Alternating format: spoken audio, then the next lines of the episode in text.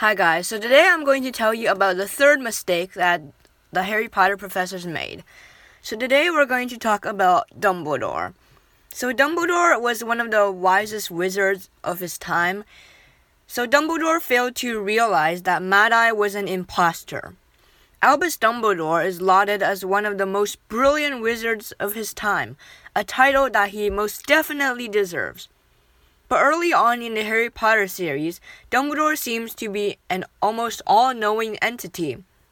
However, the Goblet of Fire challenges that notion when Dumbledore fails to realize that Mad Eye Moody is really just Barty Crouch Jr. operating under the Polyjuice potion.